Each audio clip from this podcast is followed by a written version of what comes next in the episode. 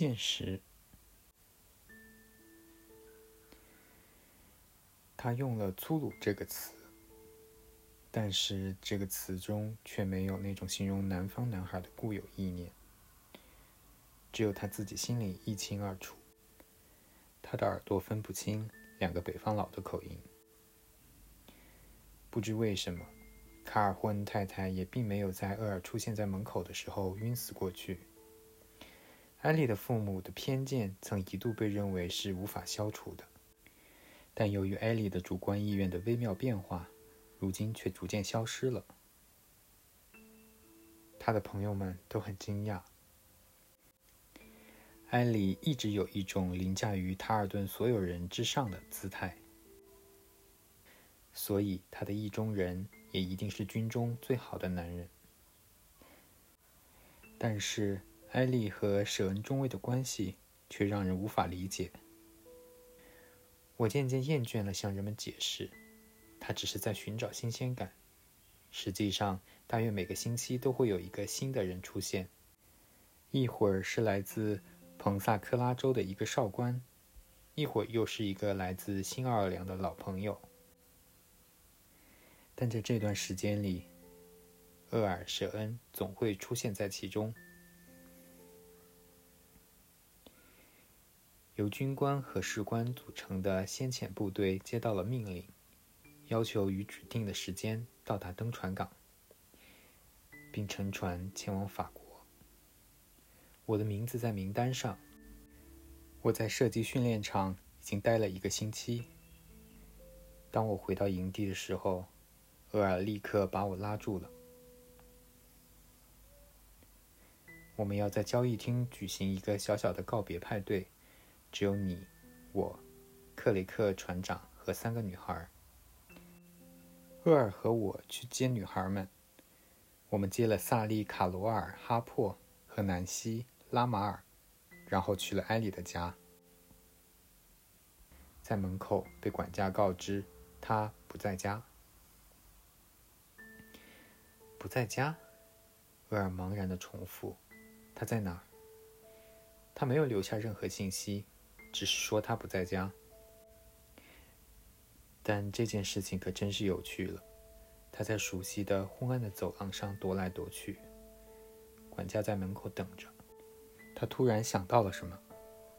哎，他告诉我：“是的，我觉得他受伤了。”我只能沉默等待着。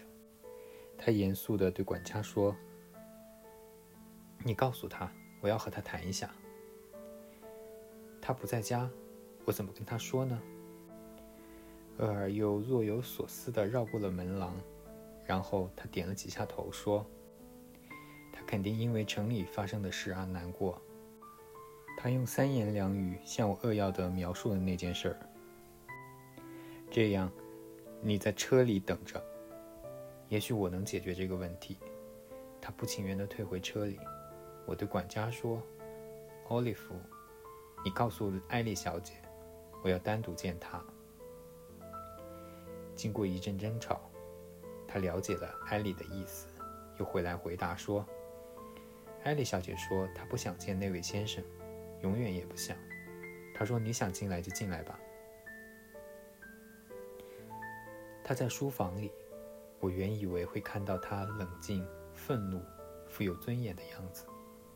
但他脸上的神情却充满了悲痛、纷乱、绝望。他的眼眶红红的，好像已经哭了好几个小时。哦，你好，Andy，他断断续续地说：“我很久没见到你了。”他走了。事已至此，艾莉。事已至此，艾莉。他喊道：“事已至此，艾莉。你知道，他对我说话，假装尊重我。”他站在离我十英尺远的地方，身边站着那个让人生厌的、那个让人生厌的女人，握着他的胳膊，跟他说话。然后当我看到他时，又举起了帽子跟我打招呼，好像什么都没有发生过一样。Andy，我不知道该怎么办，我不得不去药店要一杯水。我很害怕他会跟我进来，所以我请求里奇先生让我从后门出去。我再也不想见到他，也不想听到他的消息。